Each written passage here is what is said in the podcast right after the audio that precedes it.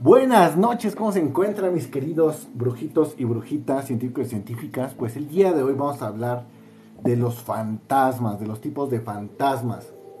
Vamos a hablar al respecto, ¿tú crees en los fantasmas? ¿Cómo se encuentran? Buenas noches, Joshua, Vicky, Rich Vagos, Rafael Rolque, Ramos, Alonso Ramos, Marisol Queiro 08, Johnson Vega, Ar, JK, Andrés Hernández Gon, Roberto, Juan de Dios, Yareli Reyes, Camello Montes, HC Herrería Correa, Sagrario de la Rosa. Buenas noches, ¿cómo se encuentran mis queridos amigos? El día de hoy vamos a hablar de los tipos de fantasmas. Este tema que pues yo creo que es muy plural, que a mucha gente le gusta, le apasiona o que tal vez les da miedo. Si tienes ahí alguna historia de terror, no dudes ahí en pedir la palabra y con gusto escuchamos tu historia de terror. Pero bueno, como saben en este podcast de ciencia y brujería, pues nos gusta hablar al respecto y tratar de dar ahí la explicación o la definición de este tema. Entonces nos dice así, los fantasmas del griego aparición en el folclore de muchas culturas son supuestos espíritus o, o, almas errantes o en pena de seres muertos, más raramente aún vivos, o seres del plano espiritual que se manifiestan entre los vivos de forma perceptible, por ejemplo visual a través de sonidos, aromas o desplazando objetos, como el caso de los poltergeists, y principalmente en lugares con los cuales presentan un vínculo tales como los que frecuentan en vida o en asociación con sus personas cercanas, en el caso de las almas de los fallecidos. Entonces, bueno, este tema, la verdad, es, les digo, muy en general, pero vamos a hablar del tipo de fantasmas. Buenas noches, mi nombre es Enrique Hernández, sean bienvenidos al canal de Ciencia y Brujería. La, la fasmofobia y el objetivo de todos es este, checar este tipo de espíritus. Eh, en número uno vamos a hablar del espíritu. Los espíritus son fantasmas muy comunes. Son muy poderosos, pero pasivos. Solo atacan cuando es necesario. Definen el lugar donde murieron hasta la saciedad. Es uno de los fantasmas más comunes y sin demasiados rasgos definitorios. Por lo que puede ser difícil de identificar para los más novatos hasta que se tienen bastantes pruebas. No hay que engañarse, es un fantasma poderoso y peligroso. Entonces, este es el tema número uno. Y vamos a hablar al respecto, por ejemplo, en nuestro caso aquí en México, que estamos transmitiendo directamente desde la Ciudad de México, uno de los fantasmas más famosos es el fantasma de la Llorona. Este hecho está desde la época de nuestros antiguos antepasados, desde los mexicas, desde la época prehispánica, y vamos a hablar respecto cómo es que se llamaba, porque ahorita pues ya le decimos la llorona, ¿no? Y lo ha manifestado con la malinche y toda esa cuestión, pero vamos a hablar de esta historia que nos dice así. Siguancoatl, la mujer serpiente, también conocida como la llorona, fue una mujer que perdió a su esposo en una batalla, aunque existen algunas otras versiones pero en lo general se dice que la llorona enloqueció y de dolor mató a sus hijos en el lago. Aunque pensaba suicidarse, los pobladores la detuvieron para juzgarla, torturarla y al cabo sacrificarla por su crimen. Cuando llegó al Mictlán, el infierno prehispánico, los dioses la condenaron para que permaneciera como un ente entre la vida y la muerte. Su castigo fue estar penando y lamentándose indefinidamente por haber matado a sus hijos. Siempre se aparece en el mismo sitio donde había realizado su crimen. En este lugar aterrorizaba a los pobladores, los hacía naufragar y después los mataba. Otras versiones dicen que cada noche salía para lamentarse, llorando y dando gritos. Hijitos míos, pues ya tenemos que irnos lejos. Oh, hijitos míos, ¿a dónde os llevaré? De acuerdo con los testimonios de la cronista Sagun, este cronista dice que este ser llevaba una cuna y la dejaba en el mercado. La cuna estaba vacía, salvo por un cuchillo de pedernal, como los que usaban para los sacrificios. Irónicamente, las madres cuyos hijos eran sacrificados para calmar a Cihuacoatl iban gritando por las calles: ¡Ay, mis hijos! ¡Ay, mis hijos! ¿Dónde están mis hijos? Cuando el lago se secó, la mujer vestida de blanco siguió apareciéndose con su espeluznante lamento. Entonces, este es uno de los espíritus más antiguos y que aquí en México pues lo tenemos muy arraigado. Sin, en cambio, eh, sin embargo, hemos hablado con algunos otros compañeros del medio en Perú y todo eso, y también tienen un fantasma muy similar. No sé de dónde nos estés viendo, pero si tienes algún ente ahí similar, por favor, compártelo y dinos cómo es que le llamaban. Entonces seguimos con el tema de los fantasmas. El ente. Un ente es un fantasma capaz de poseer a los vivos. Suelen ser invocados mediante el uso de un tablero de la Ouija. Este fantasma induce miedo en aquellas personas que lo rodean. Entonces, ese es un ente. Poltergeist. Este es uno de los fantasmas más populares, conocido especialmente por ser uno de los más ruidosos. Puede manipular objetos que le rodean, infundiendo así el miedo a sus víctimas. Banshee. La Banshee es una cazadora nata y ataca cualquier cosa. la... Banshee es una depredadora natural que ataca cualquier cosa. Entonces, eh, estamos viendo los tipos de fantasmas y estamos aunando también historias de la época prehispánica. Según el fraile Bernardino de Sagún, en el libro quinto de su Historia General de las Cosas de la Nueva España, la aparición de los fantasmas se atribuía al dios Tezcatipócatl. Tezcatipoca, y el primero era Cuitaplatón o Centapastón, una mujer enana o pequeña de largos cabellos hasta la cintura. Conozco muchas de estas. con un andar muy parecido al de un pato, Cuitaplatón se aparecía a los hombres cuando iban al sanitario para sorprenderlos, y quienes la veían volvían a sus casas temblando de pavor, con la convicción de que tarde o temprano morirían, o les ocurría alguna tragedia. Si algún valiente quería atraparla, le resultaba imposible, pues la figura desaparecía y reaparecía hasta que el intrépido quedaba burlado. La última forma, también por, consignada por Sagún, era que de que Texcaltipocatl se aparecía en forma de coyote para impedir el paso a los viajeros o advertirles de algún peligro o desgracia en el camino. Ahí les digo, hay bastantes leyendas. Voy a, echarme una de mi, de mi repertorio fantasmal. y esta me la platicaron, me la platicó mi papá. Él es del, eh, del estado de Veracruz aceptar. Bueno, bueno, bueno. Bueno, no quiso contar su historia. Bueno, entonces seguimos contando la historia. Eh, entonces, eh, mi papá vivía en Veracruz, eh, precisamente en el estado de Orizaba. Mi papá ya tiene ochenta y tantos años, la verdad, eh, ya está bastante grande. Y en su época, pues eh, todo era, se puede decir, natural, ¿no? Todavía había ríos, los caminos eran de piedra y toda esa cuestión. Y tenía muchos hermanos, mi papá es como que el más chico, pero tenía un hermano que de verdad era un desastre. Por lo general, estos tipos de fantasmas chocarreros siempre atacaban como que a los que eran más malos, ¿no? Como que a los más desmadrosos, se puede decir. Entonces, unos hermanos eh, le gustaba la jarra, ¿no? Entonces él cuenta que él estaba tomando en el pueblo, ¿no? Ya estaba bien servidito y se disponía a regresar a su casa. Cuando él iba de regreso, se le aparece una mujer. Esta mujer pues obviamente imagínate, borracho, una mujer sola, con un vestido largo blanco, una callera muy hermosa, pues obviamente el borrachín pues la empezó a seguir. Mi tío la, eh, pues sí, mi tío la empieza a seguir y él iba como en un trance, hagan de cuenta que él solamente la veía y él iba atrás de ella, la iba siguiendo. Cuando iban a cruzar como un río, que había como un barranco, había un puente.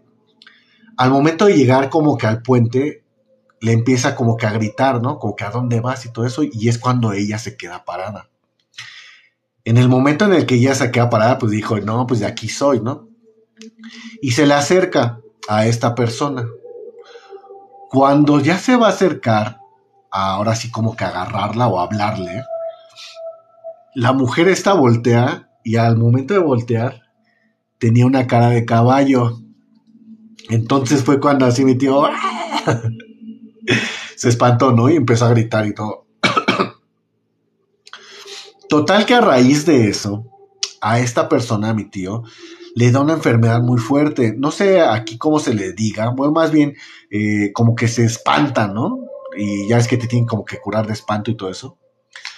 Desgraciadamente, pues creo que este tío eh, se puso muy, muy mal. Al grado que pues perdió la vida a raíz de ese espanto, de ese susto. Eh, pues bueno, es una de las historias que pues de ahí tengo guardadas, que me han platicado. Sin embargo, pues les digo, esos tipos de espíritus existen desde hace mucho tiempo. Entonces vamos a hablar al respecto de otra leyenda y vamos a seguir con el compendio de los tipos de fantasmas. Los jin. A ver, jin.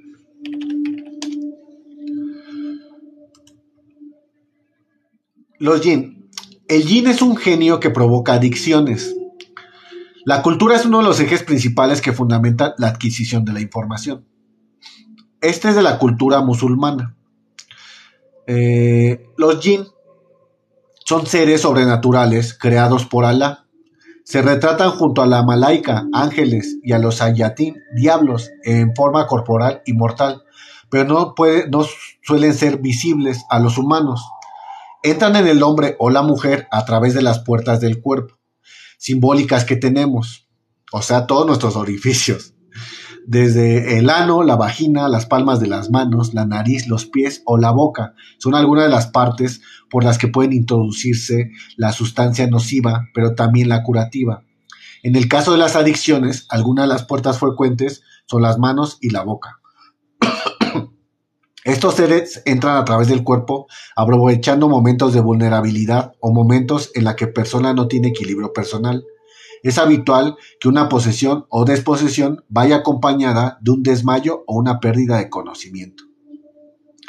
Entonces, este es otro de los fantasmas de los que estamos hablando, los jinn, este tipo de genios de la cultura musulmana. Eh, el Revenant. Revenant. Vamos a ponerlo aquí. Es que tenemos el compendio, pero también lo estamos buscando una vez.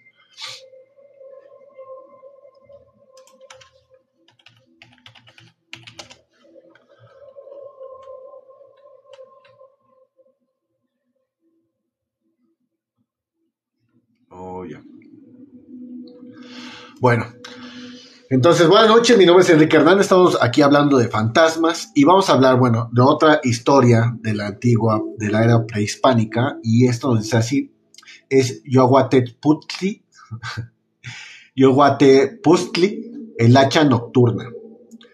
Fray Bernardino de Sagún escribió en el primer sueño de la noche, junto a los mexicas, escuchó un ruido de alguien que estaba cortando madera, llamando a Yohuatepustli al dirigirse al lugar de donde provienen los sonidos, se daba cuenta que no había nadie talando, así que los pobladores le presentaron ofrendas al ente, con tal de superar su miedo inicial y perseguir a esta forma de bulto hasta alcanzarla y agarrarla. Después debían esperar a otro ente que tenía forma de hombre sin cabeza, que tenía el pescuezo cortado como un tronco y el pecho abierto. En ambos lados había puertas que se abrían y se cerraban en el centro donde reposaba el corazón. Si todavía el captor tenía ánimos para contemplar esta visión, debía de arrancarle el corazón y negociar con el fantasma algún favor, petición o riqueza. Este tipo de fantasma también está mucho en la tradición, eh, se puede decir actual, porque bueno, algunas personas me han contado que se les aparece, que hagan de cuenta que salen a su casa o al baño en lugares, pues yo me imagino, no tan poblados como una ciudad, sino pueblitos, pero que es un tipo de bulto, como un bulto, ¿no? Como Oogie Boogie, que está en el tema, por ejemplo, de los gringos, de ese lado. Es un saco, como un saco así de patatas que se mueve, o sea, está bastante raro, o sea, es un tronco, pero aquí no se explica que tiene una abertura y que tiene un corazón, el cual hay que sacárselo para pedir un favor. Estaban re locos, la neta, nuestros antepasados prehispánicos, ¿no? El Extabay El extabay es una mujer que se aparece a los hombres bajo las ceibas, mientras peina su larga cabellera. Empieza a enamorarlos y una vez que los atrae y los tiene bajo su poder, los mata o los pierde en un amor infernal. Los antecedentes de la leyenda se remontan a tiempos de los antiguos mayas, donde existían dos mujeres, el Extabay y el Utzcolel. El Extabay tenía gran amor y pasión, por lo que ofrecía su cuerpo y belleza a todo aquel joven que se lo solicitara, mientras que el Uzcolel era considerada una mujer decente y virtuosa, a quien no se le conocía ningún amorío, pero que en el fondo era envidiosa y nunca ayudaba a los pobres. Sucedió una vez que Extabay murió abandonada y sola en su casa, sin que el pueblo se diera cuenta. Solo se percataron cuando un agradable olor empezó a inundar el ambiente. Uchkolel, envidiosa, dijo a todos que cuando ella muriera el olor sería doblemente agradable. Tiempo después murió. La gente le realizó un funeral grandioso donde todos evocaban sus virtudes. Solo que cuando su cuerpo estuvo en la tierra, el olor se hizo insoportable, que alejó a los pobladores. Ya muerta, Utzkolel pensó en seguir los pasos de Extabay e imitarla, entregándose al amor. Entonces, ayudada por los malos espíritus, regresa al mundo para atraer a los hombres. Entonces, bueno, este miedo a las mujeres es no solamente está en la cultura, se puede decir, prehispánica, sino también los antiguos griegos. La mayoría de las bestias o de los monstruos también eran femeninos. Y todo esto del amor, pues la verdad, eh, pues yo creo que conozco muchas extabay o una extabay casi me mata. y yo creo que muchos hombres pues también hemos sufrido de esto, ¿no? Y por eso pues tal vez le tenemos que echar la culpa a un ente, ¿no? Le tenemos que echar la culpa a algo que no existe. Eh, buenas noches, Dubán MTZ, Claudia Sávila, 865 Rider, Abraham Luébano, eh, Daniel 664. Buenas noches, y bienvenidos al podcast de Ciencia y Brujería. La mujer nahual. En la selva chapaneca suceden cosas extrañas que aterran a sus pobladores, que se niegan a salir por la noche por temor a una bestia maldita, que ataca a los hombres y animales sin piedad alguna. Todo se remonta a la antigüedad cuando la mujer de un curandero empezó a celarlo. Le molestaba que las mujeres agradecidas por haber sanado a ellas o a algún miembro de la familia le regalaran fruta, maíz, verdura o guajolotes a su esposo. Creyendo que las mujeres querían quitarle a su esposo, se internó en lo más profundo de la selva, donde realizó una serie de conjuros y pidió ayuda a los espíritus. Tras convulsionarse se arrancó la piel hasta que su cuerpo quedó ensangrentado hasta convertirse en un jaguar. Esa noche mató a una mujer que había sido curada por su esposo y a toda su familia. Además destrozó la vivienda y mató a los animales. Los hombres se aprestaron a cazar al jaguar y mientras ellos lo buscaban, la mujer seguía matando a las mujeres que se acercaban a su marido. El curandero empezó a sospechar de su mujer por lo que la siguió hasta ver cómo realizaba su transformación. Esperó a que ella se transformara en jaguar para vaciar un costal de sal en la piel humana, con lo que se secó rápidamente. Al regresar de cometer sus asesinatos, la mujer regresó al lugar donde había dejado su piel.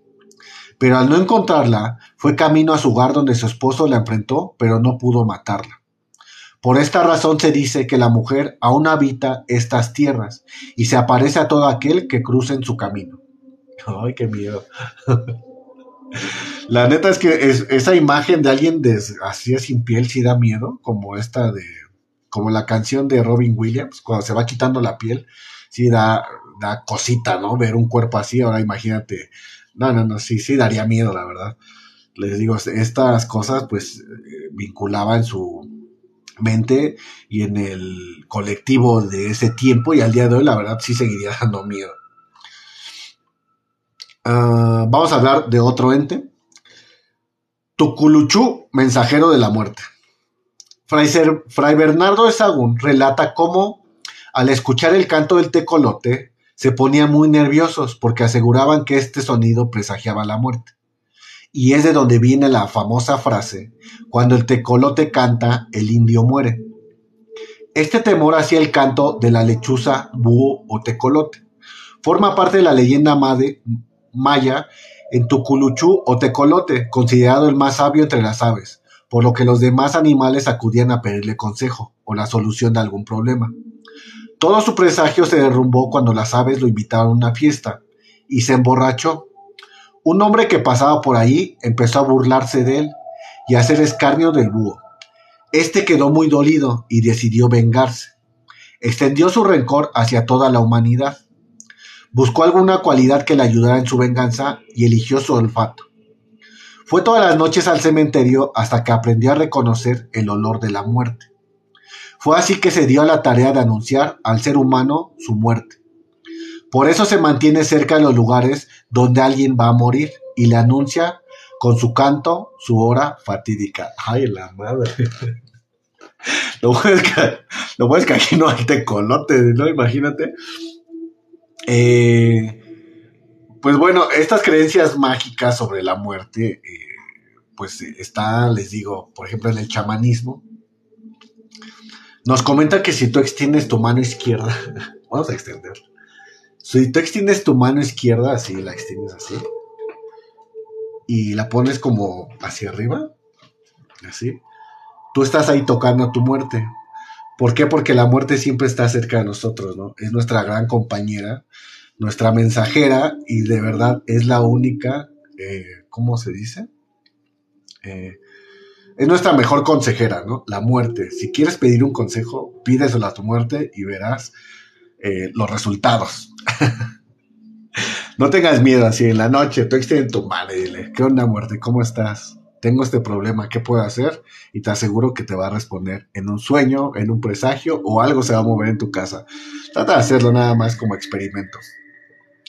Pero bueno, seguimos en esta noche, estamos hablando de, de brujos, estamos hablando de fantasmas, tipos de fantasmas y algunas leyendas de la época prehispánica.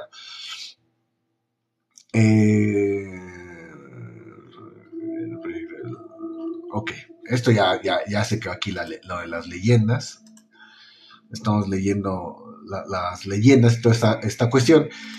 Y seguimos con los fantasmas, ¿no? El fantasma sombra. Una sombra es un fantasma muy tímido. Se sabe y existe evidencia de que una sombra no genera actividad paranormal. Si hay varias personas cercas. Estas, estas sombras, también este tipo de ente, es uno de los más comunes. ¿Por qué lo decimos?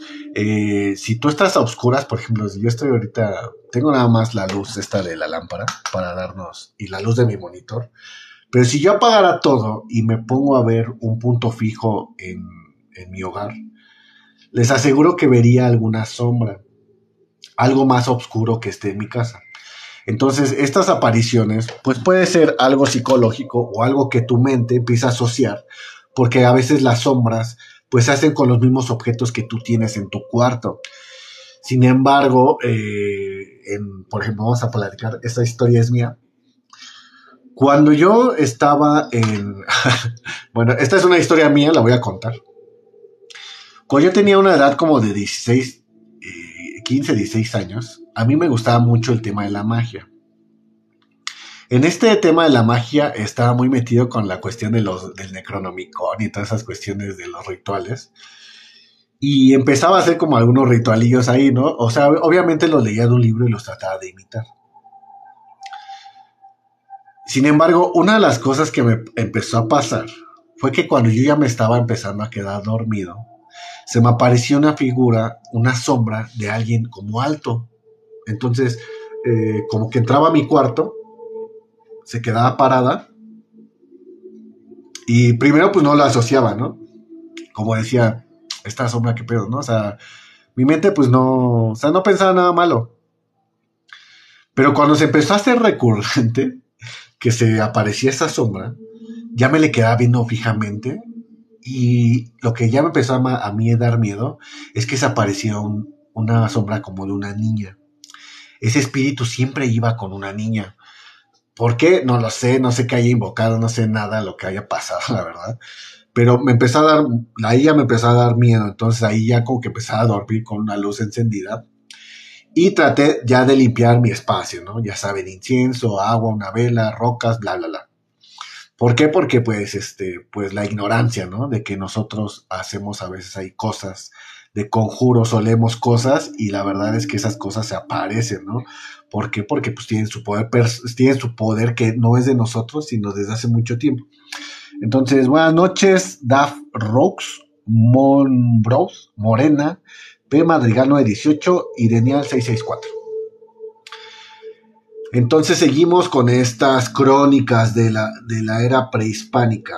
Mm. Para el hombre prehispánico, este miedo durante las noches se produce por la presencia o influencia de alguna fuerza superior, ajena al mundo común, propia de los dioses o entes divinos. La experiencia de estos fenómenos puede difundirse entre las sociedades a través de la tradición oral, por lo que se genera cierta explicación, creencia sobre el hecho. Así a través de las fuentes novohispanas conocemos diversos augurios que se tenían en torno a estas manifestaciones que ocurrían en la noche. En la religión nahua, las deidades eran seres que actuaban sobre la vida de los hombres y tenían la cualidad de ocupar, aún con solo una parte de su esencia, lugares, momentos y tiempos diferentes para influenciar de forma en la vida humana. A través de los elementos del medio natural, las, deidades dejaban sentir su fuerza sobre la vida cotidiana del hombre por medio de los fenómenos nocturnos. Asimismo, los dioses buscaban elementos con lo que tuviese mayor afinidad para manifestarse a través de ellos. Absolutamente toda creación del mundo material tenía procedencia divina, pues adquiere esta característica de divinidad en lo llamado tiempo mítico, en los albores de su nacimiento. Así cuando el hombre nahua presenciaba un encuentro con, un alguna, con algún animal, entidad sobrenatural, sonido o situación, lo entendía como la fuerza de Dios actuando durante la noche. Cuando empieza a ser como el tema de, la, de lo perceptivo, eh, aquí lo difícil es abrirte a, este mundo espiritual, a este mundo nocturno y a los seres de la noche, la verdad. Ah, hola, ¿qué onda? ¿Cómo estás, Eric? Buenas noches. Eh, Eli, buenas noches. Daniel664, buenas noches. Todos platicados de fantasmas. Si tienes ahí alguna historia de fantasma, con mucho gusto podemos escucharla. Solicita eh, entrar a live y la puedes contar sin ningún problema. Entonces les digo, yo vivo solo, está sola la casa, llego y duermo solo y tú estás solo. Y eso a muchas personas les daría miedo. Pero te vas acostumbrando y más cuando ya estás en el tema, pues ya de la ciencia y la brujería y todo eso, ya sobrepasas todos esos temas de horrores nocturnos. Sin embargo, la verdad es que hay que tratar de, la verdad, de enfocarte en lo positivo. Eh, no tengo nada en contra de ninguna religión o creencia, porque, o sea, tengo amigos que pues les gustan temas ya más oscuros, ¿no? Como que son satanistas y cuestiones así ya más muy oscuras. Y ellos sabrán, ¿no? Eh, una de experiencia, por ejemplo, que tengo un amigo que él era, estaba en el tema del satanismo y toda esa cuestión. Él en su juventud tenía, se tatuó muchas cosas así satánicas, ¿no? De hecho tiene un vapomet en la mano y todo eso. Eh, les digo, eso fue en su juventud. Cuando él fue creciendo, ya una edad adulta, ya 35, 40 años, más de 40 años, estos seres lo empezaron a acosar en las noches. Eh, le hablaban, escuchaba sonidos, le hablaban, eh, se le aparecían cosas. Su mente se empezó como que a, se puede decir, como que empezó a percibir, pero muchos seres oscuros llegó el grado en que pues no lo pudo soportar, la verdad. Y ya fue cuando él se convierte al cristianismo. Entonces él ya es aleluyo. ya hace sus adoraciones y va a misa y todas esas cuestiones y está tratando de quitarse pues todos estos eh, tatuajes que tiene en su cuerpo, porque la mayoría son, les digo, de entidades obscuras.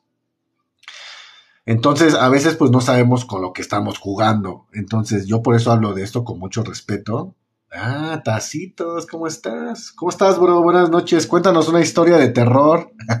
Otra vez tú. Cuéntanos una historia de terror, amigo. A ver, únete al live. Mándame solicitud, únete al live. El mal agüero que producía el búho. Ah, eso ya lo leímos. La mayoría de los sabores. Ok. La relación entre el día y la noche mi depa era del terror. A ver, cuéntanos, cuéntanos. ¿Por qué? A ver. Queremos escucharte, pero mándanos solicitud. A ver, vamos a ver si te puedo mandar solicitud. Te mandé invitación al live para que nos cuentes algo de terror. A ver si te quieres unir. Eh, suscripción, mejorar, compartir, invitar.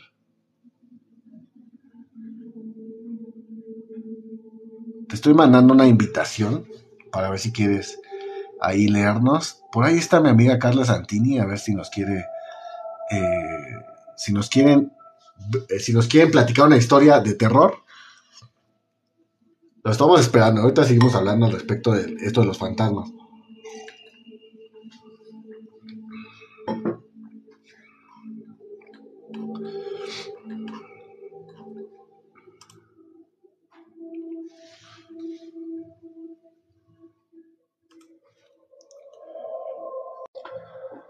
Hola.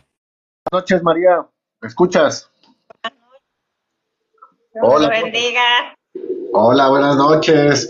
Bienvenida seas al podcast de Ciencia y Brujería y queremos escucharte una historia de terror o alguna experiencia paranormal que nos quieras contar. Somos todo oídos.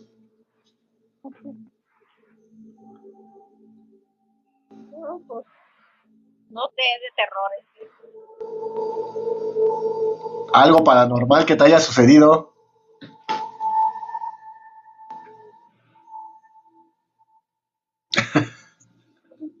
ya voy a dormir, dice, José Castillo.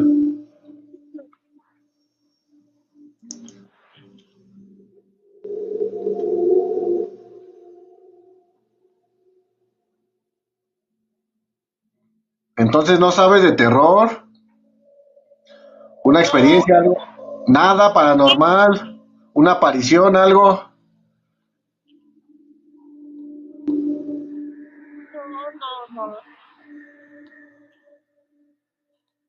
No le sé decir. A usted le encantan los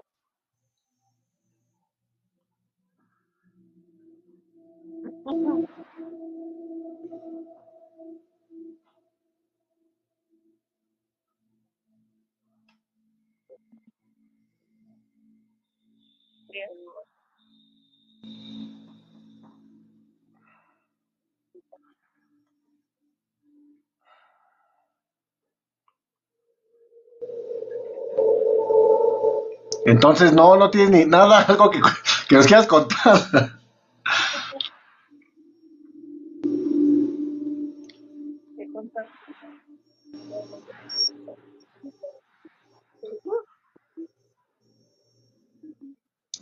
Yacil Rubalcaba, bienvenida seas, buenas noches.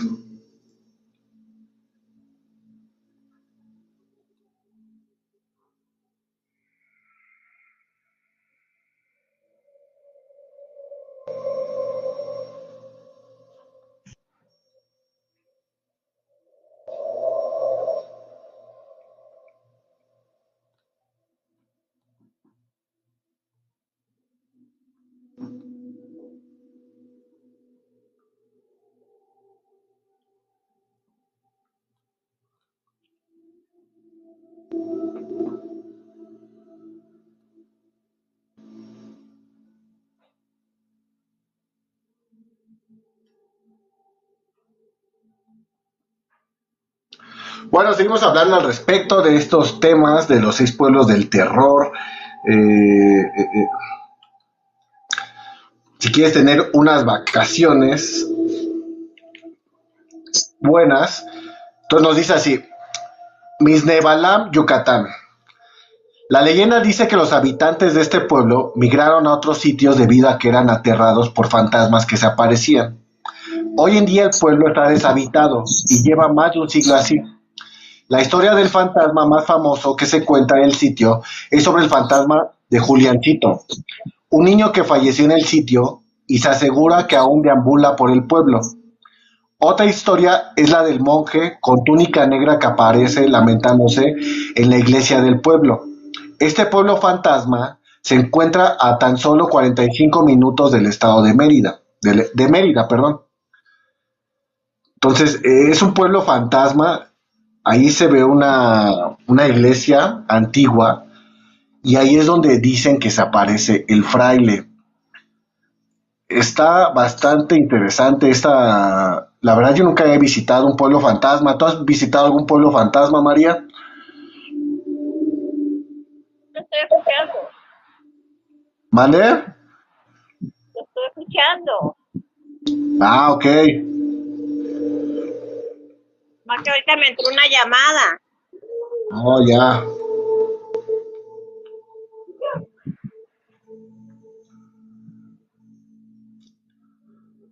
Estamos hablando de algunos, al- estamos platicando de algunos fantasmas de estos temas paranormales, pero la verdad es que sí está bastante eh, rara ahí la circunstancia.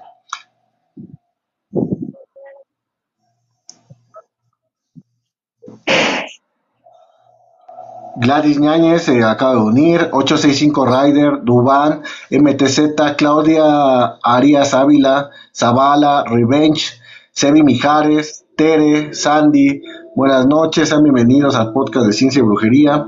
Ay, Unido.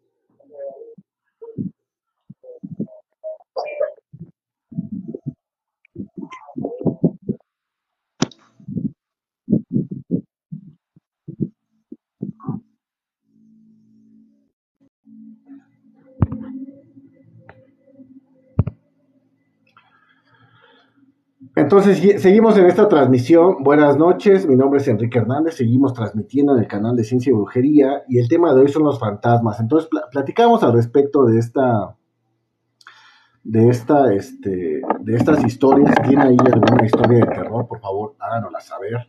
Queremos escucharlos, escucharlos en esta transmisión y vamos a platicar al respecto. Seguimos hablando de fantasmas.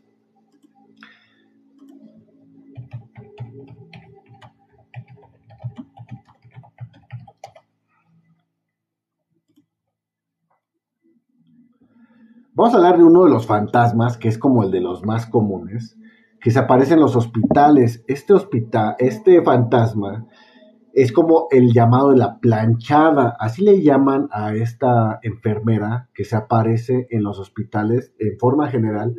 Es una enfermera que llega y ayuda y a veces cura también. Le dicen la planchada porque es una es un ente, o sea, es una enfermera que llega muy pulcra, hagan de cuenta que está pulcrísima y vamos a leer al respecto. La historia en la Ciudad de México está inmersa entre la leyenda y el mito. No olvidemos que la fundación de Tenochtitlán se debió a una profecía personificada, cuando los aztecas encontraron la escena de una águila sentada en un nopal, devorando una feroz serpiente. Desde su origen la construcción de esta urbe estuvo impregnada de misticismo y misterio, de ritual y de leyenda, es quizás uno de los sitios más sagrados y enigmáticos de México.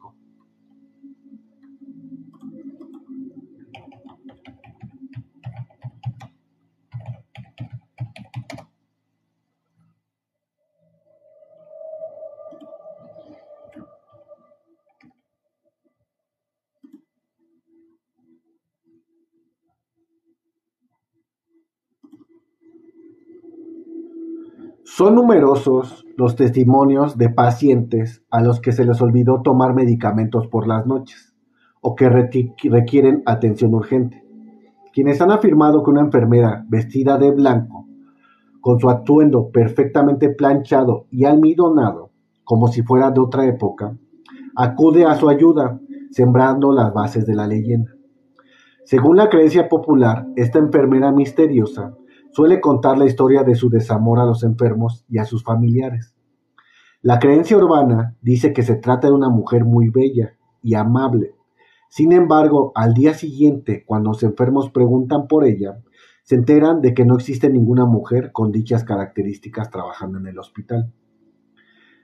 La historia que dio origen a la leyenda, según la planchada, es el fantasma de una mujer llamada Eulalia, que vivió en la Ciudad de México a principios del siglo XX y trabajaba como enfermera en el Hospital Juárez. La madre, bien cerca.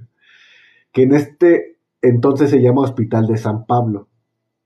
La mujer era muy apasionada en su trabajo, hasta que se enamoró de Joaquín, un joven médico, que parecía ser un buen hombre. Sin embargo, al final no fue así. Supuestamente Eulalia y Joaquín comenzaron una relación, y al poco tiempo él le pidió matrimonio, pero a los pocos días de eso, la enfermera se enteró de que el médico se había ido del hospital y había contraído matrimonio con otra mujer. Eulalia entraría en depresión tras saber la noticia y según la leyenda, a partir de este momento dejó de atender a los pacientes y murió rápidamente. Luego de ser internada en el hospital en el que trabajaba, y algunas personas que creen en el fantasma de Eulalia afirman que se siente culpable por los enfermos que dejó morir cuando sufría del mal de amor. Y por eso ahora cuida a los enfermos del Hospital Juárez cada noche.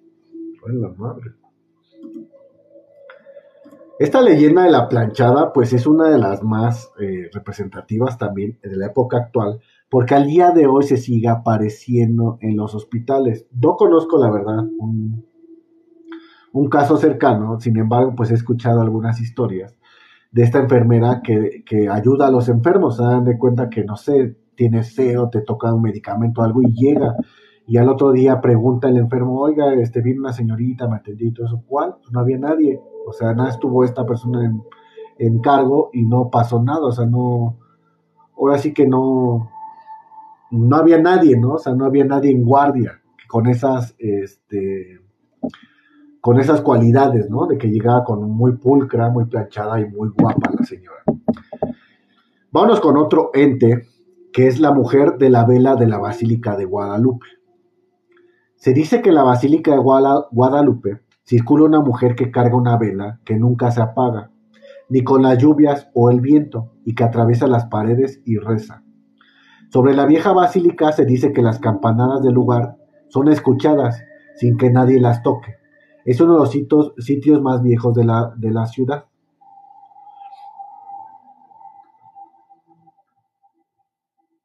Ándale. Órale. Les digo, estas historias pues son, se puede decir, son como leyendas urbanas y que no, pues yo en, en lo personal pues no la conocía, ¿no? O sea, sí he ido a la basílica, pero no es como que sea un lugareño de ahí. Me imagino que las personas que viven por ahí han de saber de esta leyenda.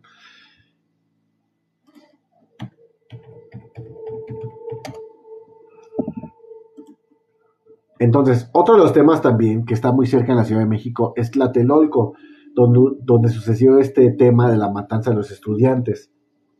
El 2 de octubre no se olvida. Pero sin embargo, pues ahí en Tlatelolco hay ruinas, hay vestigios arqueológicos, tal vez también había fantasmas desde la antigüedad. Entonces, vamos este, a hablar al respecto de estos fantasmas y nos dice así. A decir de vecinos, un joven vestido de blanco que aparecía a las 2 de la mañana en la Plaza de las Tres Culturas.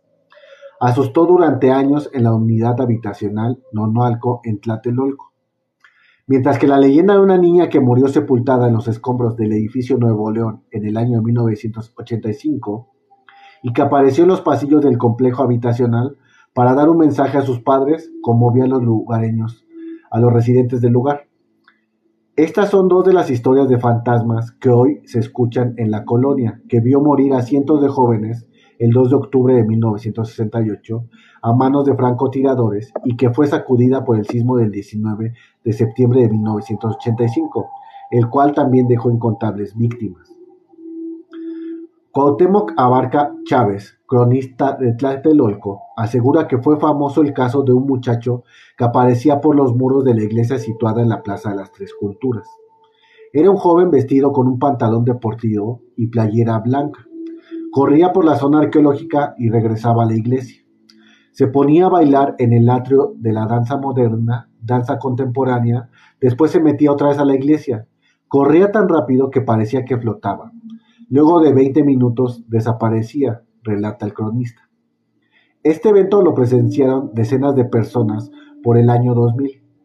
Cuauhtémoc recordaba que a principios de octubre de aquel año, una de sus vecinas le marcó por teléfono a las 2 de la mañana para pedirle que se asomara por la ventana. De acuerdo con el cronista, el 2 de noviembre lo vieron acercarse a la ofrenda que ponían en la plaza. Le dije a los vecinos que platicaran con él, pero todos dijeron que no. Una vecina decidió hablar con el chico para decirle que ya no era de este mundo. Mames, qué huevos. y dejó de aparecer. Cuauhtémoc acepta que suena muy fantástico, pero asegura que muchos vieron a aquel joven que todos llamaron el bailarín de la plaza. Con el tiempo hubo nuevos muertos y nuevos fantasmas, como los de 1985. En aquella fecha, una maestra de teatro de Antonio Caso ensayaba una obra de teatro titulada Alicia en el País de las Maravillas. Los actores eran niños y la mayoría vivía en el edificio Nuevo León, donde fallecieron tras el sismo que se derrumbó en parte del inmueble. Madres. Pues bueno, eso está bastante, se puede decir, mm, a veces ahí nos deberíamos platicando, por ejemplo, ahorita que ya se acerca el 2 de noviembre, el primero y 2 de noviembre, el Día de Muertos, eh, platicamos nosotros casi siempre que estas apariciones, cuando están estas festividades, empieza a aparecer mucha gente. Esta gente no sabemos si son vivos o son muertos. La realidad es que eh, este tipo de espíritus, pues, ¿cómo podrías comprobar que alguien está vivo o que alguien está muerto? ¿No? Si tú lo estás viendo visualmente, pues tú piensas que está vivo. Sin embargo, no es así. Eh, es como en el tema ahorita que hablan del tema de Tlatelolco, la verdad, a mí parece muy fantástico pero sí hay personas que tienen la fuerza o el valor de enfrentarse y hablar con los espíritus. Ahí lo vimos, ella no, no sé qué haya sido, si chamana o algo así, pero el chiste es que la señora se acercó a hablar con él. Pero bueno, vamos a seguir hablando al respecto de estas leyendas de los fantasmas, de, de, de, de, de aquí, de... ¡Ay, qué miedo!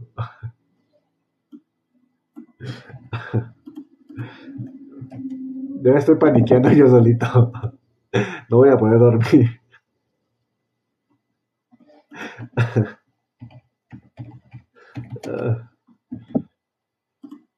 Eh, hay que echarle, ¿no? Tú querías hablar de fantasmas, llevamos como media hora de transmisión.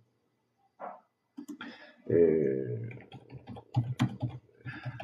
es que de como me puse nervioso le quita la música de, de miedo.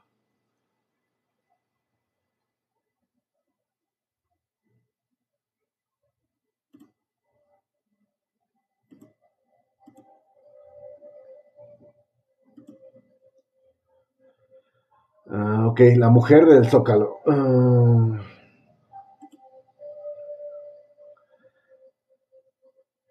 esta también es una de las leyendas más antiguas de la, de la Ciudad de México.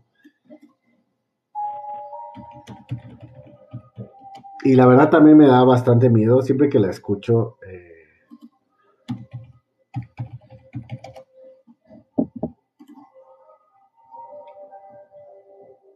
Y nos dice así, esta, esta leyenda es del Zócalo, en la Ciudad de México, así que del mero centro de la Ciudad de México, como la parte más antigua.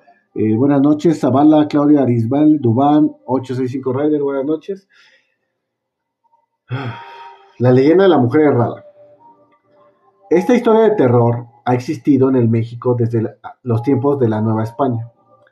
La primera mención de la mujer errada data del año de 1880 dentro de las páginas del libro conocido como Tradiciones y Leyendas Mexicanas. La historia habla de un clérigo que vivía en la calle conocida como Santo Domingo, donde sacas tu título falso, el cual se sentía sumamente solo, por lo que un día decidió buscar compañía. Para ello encontró y llevó a una mujer a vivir a su casa. Eso por supuesto era escandaloso, porque los hombres de Dios tienen que ser célibes y no vivir en pareja, esto causó especial molestia en el herrero, amigo del clérigo, pero por el momento no hizo nada más. Una noche el herrero se encontraba en su taller descansando, cuando tocan a la puerta de manera muy insistente. Abre para saber qué pasa y eran dos hombres de negro, que traían con ellas una mula negra. Cuando preguntan sobre qué quieren, le contestan que les surgía ponerle herradura a su nuevo animal, que no podía esperar para mañana, era algo que necesitaban hacer esta noche. Por lo que el herrero puso manos a la obra. Tomó su martillo, clavos y demás, y empezó a trabajar, a pesar de ser tan tarde. Al parecer por alguna razón pensó que era un encargo de un amigo del clérigo, por lo que se apresuró a terminar. Se cuenta que realizó el trabajo sin mayor contratiempo. Pasó la noche y al día siguiente, junto con otras actividades, decidió ir a visitar a su amigo. Buscaba un poco de plática además de comenzar el suceso de la mula. Al llegar a la habitación de su amigo, empezaron a comentar sobre la historia. El clérigo soltó una carcajada comentándole que en realidad él no tenía ninguna mula ni esclavos. Esta historia le pareció divertida y pensó en contarle a su mujer. Cuando fueron a verla, la encontraron muerta. Pero su sorpresa fue mayor cuando al examinarla encontraron en sus manos que estaba errada. No solo en un lado, al revisar el siguiente lado se encontraba en las mismas condiciones. De igual forma los pies tenían este terrible castigo, los hombres del clérigo llegaron a examinarla. Descubrieron otros terribles actos. Había sido castigada a latigazos, además de haberle lastimado la boca por haberle puesto el freno como a los animales. Ay, no, qué feo.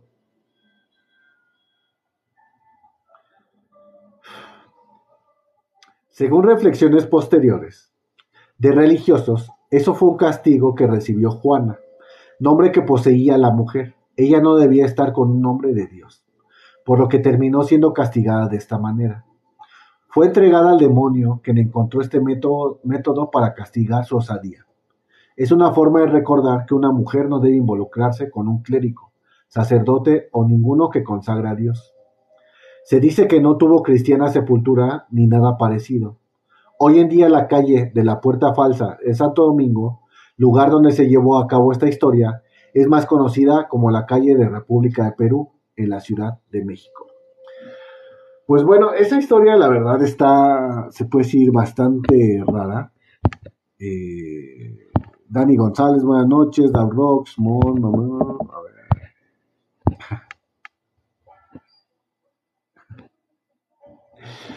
Y les digo, eh, pues la verdad yo creo que fue más como un crimen pasional. Eh, algo violento. En la año 1800 obviamente estábamos muy atrasados. Al día de hoy sigue habiendo este tema de del fanatismo, ¿no? El fanatismo religioso. Mm, pues ella no tenía la culpa, la tenía el clérigo. Los hubieran a los dos cerrada.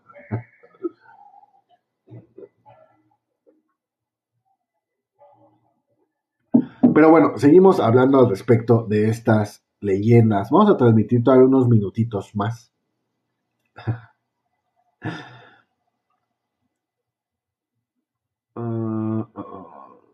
esta historia también me gusta mucho.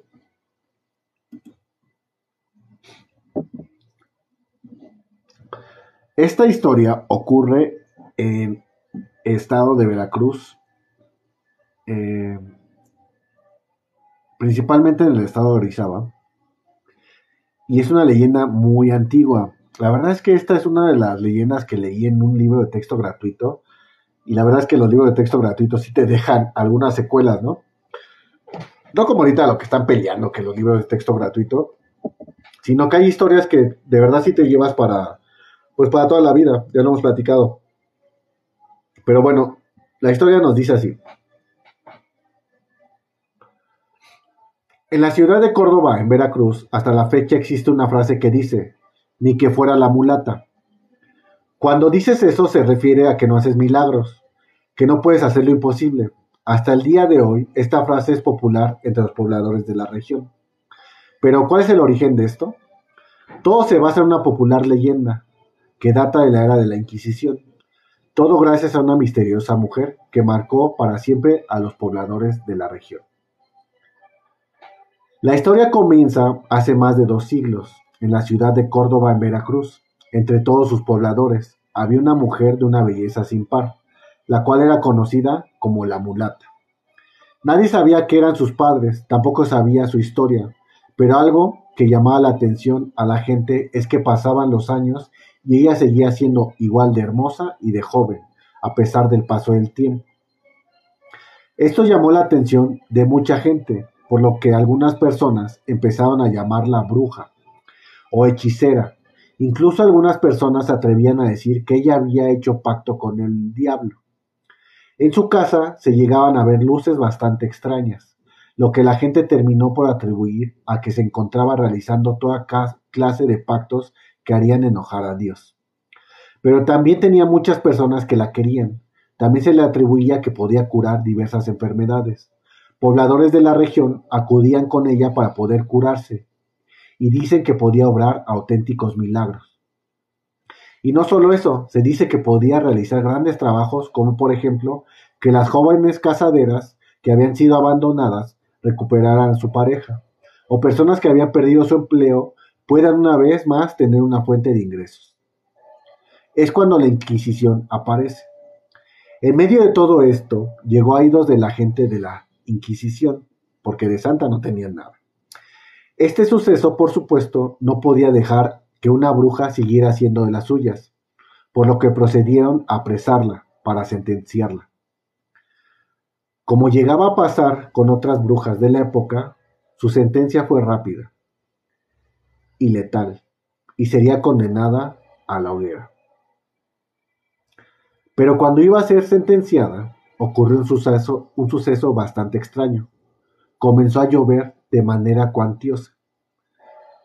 Durante días la lluvia no paraba, algo que empezó a llamar la atención de las personas. Incluso con el mal clima, se pensó en seguir adelante con el castigo de la bruja. Y pasó algo inesperado. Gente dice que empezó a ver a la mulata emprendiendo el rumbo al mar en un pequeño barco. Dicho barco era bastante extraño, ya que parecía un, barco mucho más grande, que había vuelto tan miniatura como para poder llevar a una sola persona. Se perdió la distancia y nadie volvió a saber de ella. Las, autoridades acudieron a la cárcel donde la tenían, con la esperanza que todo había sido una confusión y ella seguía apresada. Pero nada, ella había huido. Les llamó la atención encontrar en una de las paredes dibujado un barco que era muy similar al que vieron en la aparición de la mujer. Se dice que ella invocó al mal para que pudiera ayudarla a escapar y hasta el día de hoy el paso de esta mujer por la bella ciudad de Córdoba sigue siendo un tema de conversación. Por último, cuando fueron a buscar a los guardias, dicen que olía a azufre la celda. Hasta la actualidad se dice que dicho olor todavía puede llegar a aparecer. Entonces, esta leyenda igual, les digo, lo comento porque la habíamos leído en un libro de texto gratuito hace muchísimos años, porque ya estoy un poco rufles y observábamos que la mulata se burlaba, ¿no? Ahí en el texto decía que la mulata estaba presa en su celda y ella le decía que le iba a matar y ella no mostraba como que nada, o sea, no sentía nada. Le decía que no, que ya se iba a ir. Entonces fue cuando ella empezaba a dibujar con una tiza en la pared, las olas, el mar y todo eso, y empezó a dibujar su barco. Entonces fue cuando ella, en ese dibujo, se sube al barco del dibujo y sale, ¿no? Se escapa. Eh, es una leyenda bastante antigua, sin embargo, al día de hoy todavía se sigue diciendo esa frase, y que fuera la mulata, ¿no? De que hace cosas extraordinarias. Entonces, esa es una de muchas leyendas que tenemos en nuestro querido México. Y estamos pues casi por finalizar la transmisión. Si ustedes quieren eh, ahí regalarnos un tiki en la pantalla, por favor regalarnos un like comparte, nos ayudas mucho con esto. Vamos a publicar nuestras redes sociales, ya sea en la parte de arriba, nos pueden escuchar el podcast completo en Spotify. Y también nos pueden visitar en nuestro canal de Facebook donde subimos el video de esta grabación. Si tú quieres comentar o quieres saber de algún tema en específico, por favor, háganos saber aquí en TikTok, mándanos un mensajito ahí para poder investigar el tema del que tú quieras. Ya sabes que aquí hablamos de temas de ciencia y de brujería, ¿no? Cualquier cosa que no tenga una explicación, de aquí hablamos, ¿no? Lo hablamos también en el tema científico Y hay muchas otras cosas de las que podemos hablar. Eh, esperemos hacer un, un este, podcast de la inteligencia artificial que ahorita tiene como un boom en esta cuestión. Y salió una noticia hace, hace apenas unos días de una inteligencia artificial que crea eh, como obras de arte. ¿Qué es lo que crea? Mm, no me acuerdo qué es lo que crea. El chiste es que el creador la liberó, este güey la soltó, y está peleando en, uno, en un país de Europa. Te les digo, no tengo bien el dato, mañana platicamos de eso. Pero bueno, eh, está peleando para darle una potestad a él como una persona, ¿no? Esa inteligencia artificial, como tratarla ya como una persona eh, o un ente físico. Pero bueno, mañana les traigo bien la nota y seguimos con esta transmisión. bueno, me da mucho gusto mi tía, pero no sé cómo seducirla. Me da miedo que le diga a mi mamá un consejo.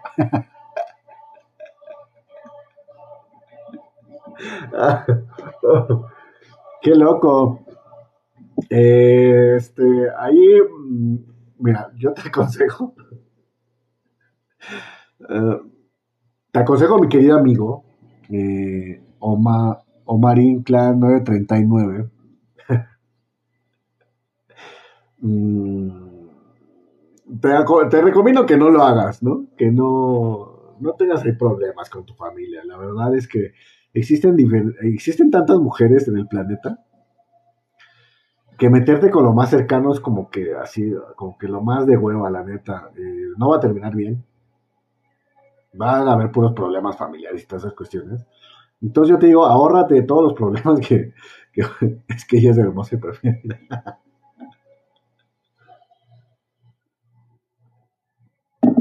Tal vez ella es bruja, ¿no? Tal vez a ella le conviene más estar contigo y más bien ella ya te trabajó a ti, bro. puede ser, ¿eh? puede ser, puede ser. Eh, porque no es normal, les digo, ahorita que estuvimos hablando de las leyendas de los demonios y estos seres nocturnos, por lo general estas brujas lo que hacen es que pierdas la cabeza por amor. Y estas brujas por lo general ni siquiera te han dado nada. o sea, de la noche a la mañana empiezas a sentir una atracción muy fuerte por estas personas o puede ser por este ente también que te está ahí, tal vez estás poseído por un ente.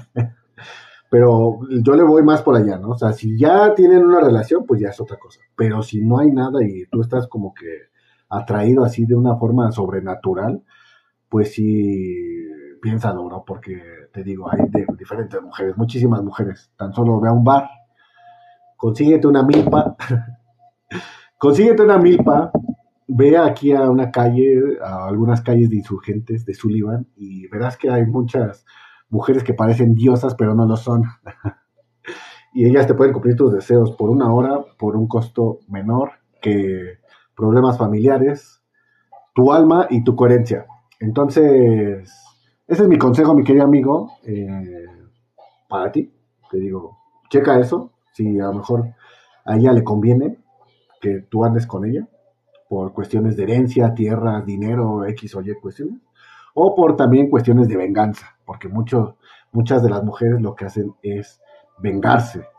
Entonces no sabemos a veces los alcances que tienen eh, las brujas, porque pues tú me estás pidiendo un consejo. estás poseído, bro. estás poseído por un ente oscuro. Eh, te digo, hay diferentes mujeres, muchísimas. Pero pues no pasa nada al respecto. Eh, es normal. El incesto existe. Eh, pero no es lo más recomendable. Pueden salir con colita de cochino tus hijos. Por temas biológicos. Pero bueno, eh, yo me voy. Les mando un fuerte abrazo, mis queridos brujitos y brujitas, científicos y científicas. buenas noches y muerte a Sócrates. Nos estamos viendo.